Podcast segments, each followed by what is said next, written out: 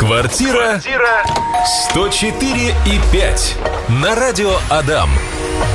Да, друзья, все по традиции. Квартира 104.5. Говорим о самом важном, о самом нужном, что сейчас происходит на рынке недвижимости. Меня зовут Настя Князева. Всем желаю легкого, доброго четверга. Напротив меня сидит наш специалист на рынке недвижимости с огромным опытом работы, 10 лет. А, блогер, который рассказывает вам интересное о наших застройщиках, ведет обзоры на YouTube-канале и в своих соцсетях. Александр Загуменов. Саша, Всем привет. привет, привет. Рад видеть тебя, Настя. Рад слышать вопросы от слушателей. Погода прекрасная прекрасно, и дела на самом деле обстоят на рынке недвижимости тоже неплохо в целом. Слушай, как хорошо ворвался в эфир и в нашу студию, и так приятно слышать, что я так рад приходить сюда, прямо э, ярких красок добавляет радио нашей жизни. Да, это действительно так. Отвечаем на вопросы. Саш, что сейчас с ипотекой, какая вот на данный момент, вот прямо сейчас, если человек захочет подать э, заявку на ипотеку, что ему скажут в банках, какая ипотека прямо сейчас? Ну, вообще ипотечные ставки сейчас от 3%. То есть многие слышат, что ставки везде 20, но 20, не совсем да, так. сейчас на слуху. А, значит, э, начнем с э, больших цифр. 20% сейчас средняя ставка на вторичный рынок. Это э, покупка любой квартиры на вторичном рынке, хоть это новый дом, старый дом, любая квартира от физлица, будет ставка в среднем 20%. Если вы хотите купить новостройку, то с завтрашнего дня официально повышают ставки с 6% до 12%. Mm-hmm. Это тоже на самом деле не сильно приятно, но тем не менее, я думаю, неделя-два пройдет, люди смирятся с этими новостями и будут покупать новостройки дальше от застройщика под 12% годовых. И приятные новости, что семейную ипотеку оставили. Это 5% годовых на весь срок для покупки новостройки. Под эту программу подходят, к сожалению, не все, а только семьи, у которых появились дети с 2018 года. Я думаю, в нашем городе таких очень много. И сельская ипотека 3%, она есть, только суммы выделяют совсем маленькие, и получить ее шансов достаточно мало. Так как цены сейчас идут вверх на первичном рынке особенно, я рекомендую не ждать сельскую ипотеку, если у вас есть дети, э, рожденные с 18 года, и брать ипотеку под 5%. То есть 5, 3... А... 20 в среднем... А, ну то есть 3 сельская, 5 это семейная ипотека на новостройке, uh-huh. новостройки просто 12% uh-huh. и 20% в среднем вторичка вторичка. То есть вторичку сейчас вообще невыгодно, я так понимаю, брать. Здесь э, нужно индивидуально все считать. Если у вас первоначальный взнос, к примеру, 70-80%, то почему бы нет?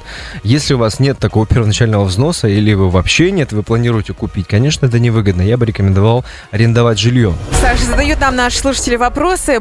Добрый день, а почему на вторичку такой процент? То есть вот ты озвучил, что э, семейная ставка 5%, э, до 12 поднимают на новостройки, вроде бы, да, ты сказал? Да. А, и 20% это на вторичку связи с чем? Ну, в первую очередь, это поднятие ключевой ставки. Она не напрямую, конечно, связана с ипотечной. И еще в начале года хотели остудить рынок недвижимости специально, потому что огромная закредитованность населения и беспокоиться, что будет сильный финансовый кризис.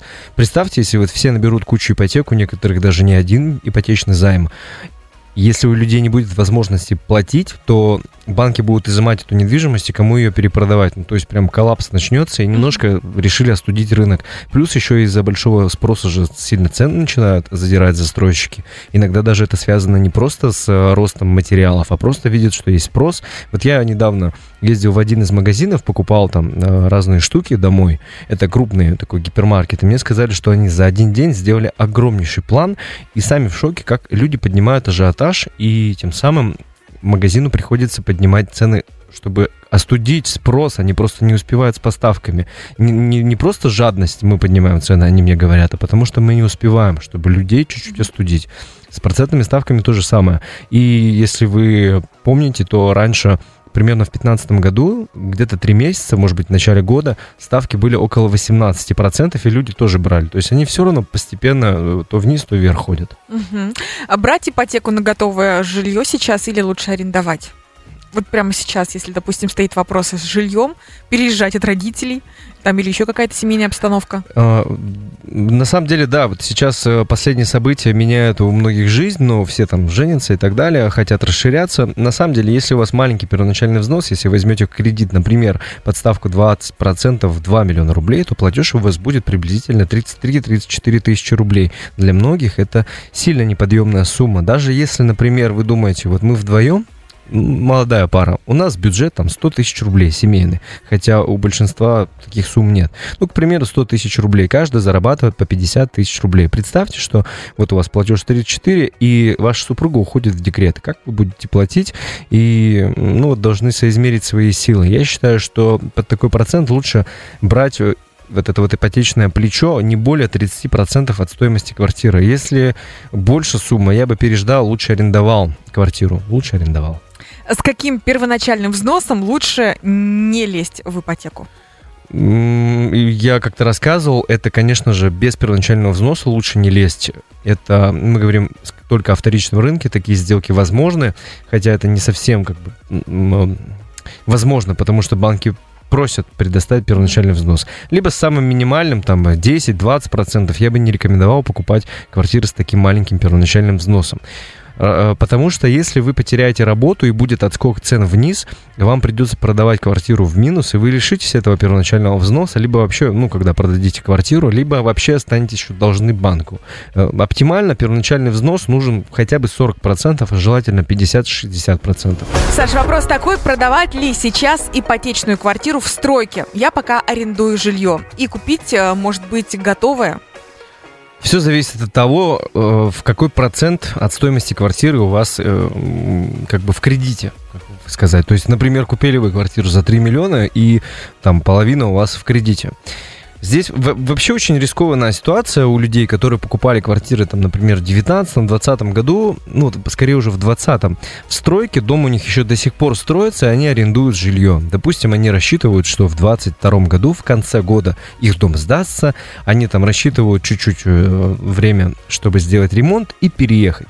Сейчас, на самом деле, на рынке сильная неопределенность и, мо- и даже возможные, я так думаю, это только мое субъективное мнение, что будут некоторые задержки постройки. Но это же штрафы, нет? Э, да, это э, штрафы. Ну, то Мне кажется, это невыгодно сейчас. Это, не, это судебные тяжбы, но в плане невыгодно, да. Застройщики это понимают. Я клоню к тому, что, может быть, будут какие-то поставки, проблемы с поставками э, каких-то строительных материалов. Мне mm-hmm. кажется, что в этом могут быть проблемы, и если будут задержки какие-то, люди, а, а, арендовавшие жилье будут больше уходить в минус. И здесь вот есть определенные риски, вам нужно все это просчитать. Если, допустим, вам сильно тяжело сейчас арендовать квартиру и платить ипотеку, и непонятно, в какой, какой срок это все выльется, и плюс еще строительные материалы растут в цене, то есть и отделка вашей недвижимости будет стоить в дальнейшем дороже, то, наверное, сейчас самое лучшее время продать вашу недвижимость, но вы не сможете ее продать даже по цене. Вот э, некоторые говорят, я купил за 3 миллиона, и э, такая же квартира у застройщика теперь стоит 4, так я тоже за 4 сейчас могу продать. На самом деле, увы, нет, потому что ваша квартира это уже не новая именно для ипотечных программ. Сейчас большинство, как и всегда, покупают квартиры с ипотечными деньгами, и вашу квартиру будут покупать не под 12%, а под 20, а да? под 20, да. И чтобы заинтересовать людей, э, вот купить вашу переуступку прав требований на квартиру, нужно будет домиговать процентов, наверное, на 10 точно. Угу. И поэтому как бы даже в минус вам э, не продать. То есть ты не советуешь продавать? Э, если только тяжело прям сильно платить, то сейчас самое время продать, потому что сейчас пик цен. Возможен отскок 100%. Застройщики, я думаю, что, скорее всего, снижать не будут, потому что оставшиеся инвесторы от них уйдут, которые сохраняют деньги в недвижимости. А вот вторичный рынок я думаю, 100% отскочит на там 5-10% вниз однозначно. Угу. А, пишет нам Екатерина, добрый день, Радио Адам. Вопрос такой. Купили вторичку год назад. В мае родится ребенок. Стоит ли менять, продавать квартиру вторичку свою и купить новое жилье по программе «Молодая семья»? Будет ли выгодно сейчас процент по ипотеке 8,9? 8,9? Mm-hmm. Такая программа. Ну да, это будет выгодно, если вам э, готовы дать ипотечный кредит с процентной ставкой 8,9, почему нет, если у вас есть возможность платить? Ты же говоришь, что молодая семья 5%. Да, вот, вот я, ну если она говорит, что 8,9, я не знаю, что это за программа. Но, но это в мае родится еще только ребенок. В мае родится.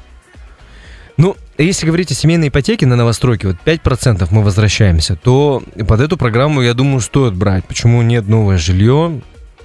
Сто процентов надо брать. Даже если 8,9, как э, написала да, девушка, угу. тоже почему нет? Квартира 104 и 5.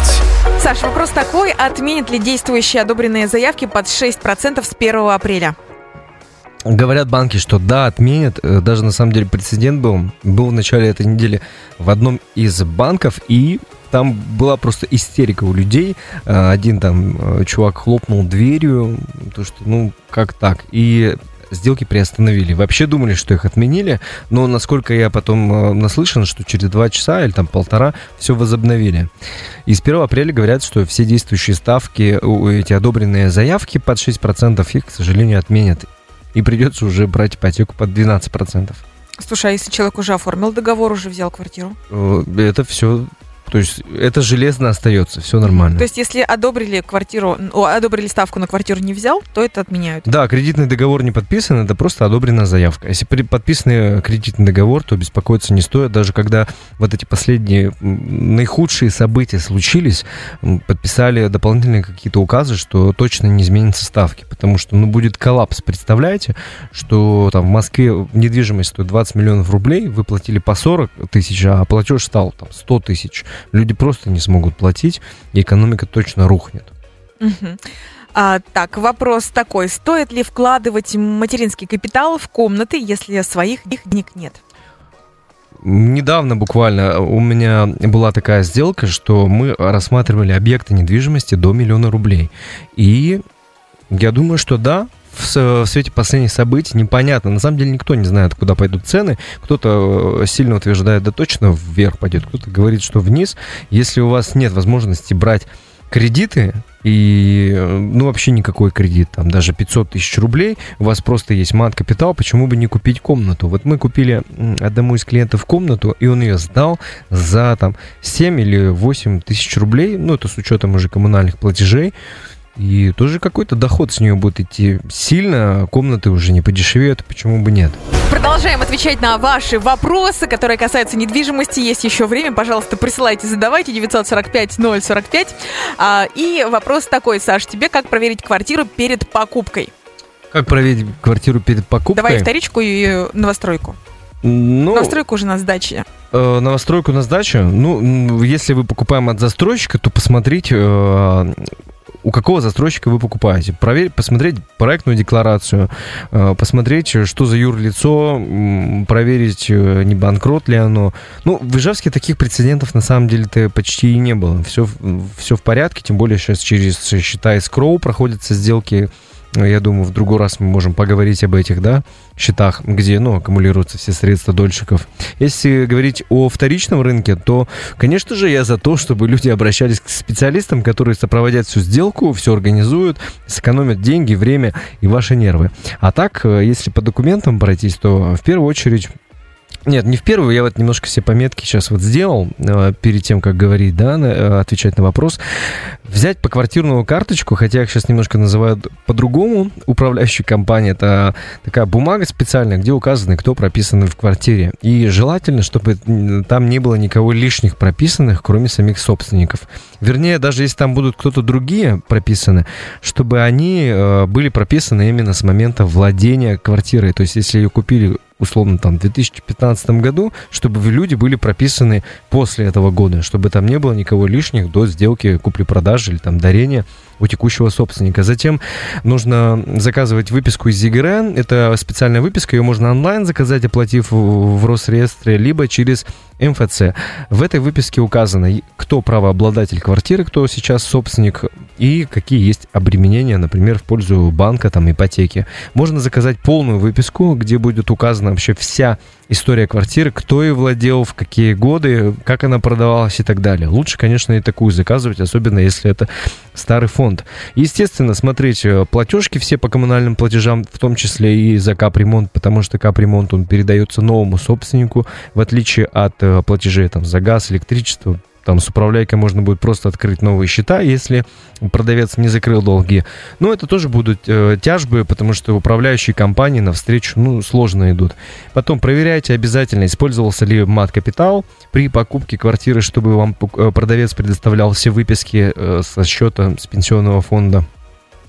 Потом люди э, любят еще указывать в договоре купли-продажи заниженную стоимость, чтобы, например, не платить налоги. В этом случае... Это очень опасно. Это очень опасно, да. Всегда указывайте полную стоимость договора, э, так как если вашу сделку развернут по каким-то причинам, то продавец вам легко может вернуть сумму, которую вы указали в самом договоре купли-продажи. Условно купили квартиру за 3 миллиона, а в договоре у вас 2,5. Так продавец вам вернет только 2,5. Я уверен, что многие сейчас подумали, можно заключить доп. соглашение, но оно не, не регистрируется ни в каком Росреестре, и, скорее всего, оно вам в суде никак не поможет. Так что я думаю, ничего не пропустил. Если кто-то там слышит что что-то я упустил, можете там ВКонтакте в группе Радио Дам написать нам. Ну и, собственно, все вот так, проверить квартиру. Отлично, очень развернуто, Саша. А вопрос по ипотеке. Добрый день, пишет наш слушатель. Действуют ли льготные программы по ипотеке для семей с детьми или господдержка?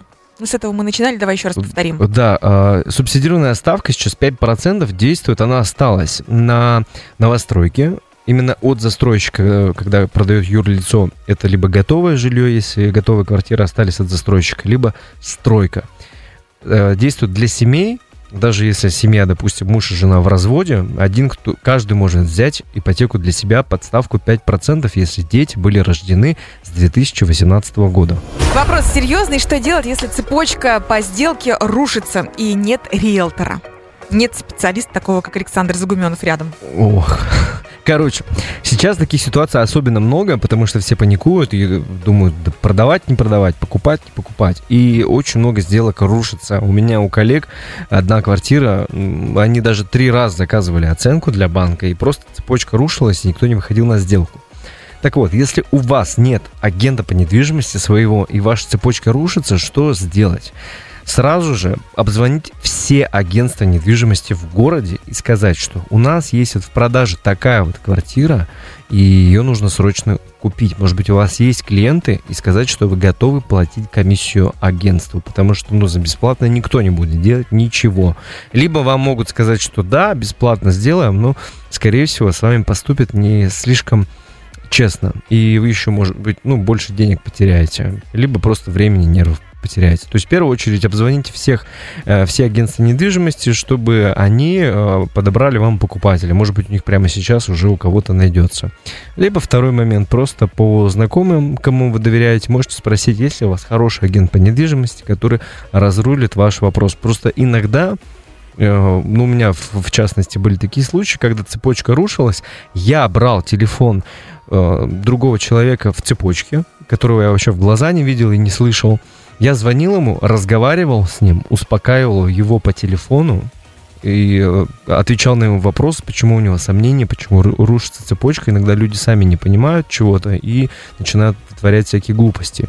Я просто его успокоил по телефону и не пришлось искать нового покупателя. Мы сходили, оформились просто немножко позже. То есть нужно уметь вести еще и переговоры. Обращайтесь просто к профессионалам. У нас э, профессионалы, у нас компетентные, прекрасные специалисты, Александр Загуменов в том числе. Саш, тебе огромное спасибо за твои развернутые ответы. До четверга. До четверга. Спасибо, Настя. Спасибо, слушатели, за вопросы. Было круто. Квартира 104 и 5 на радио Адам.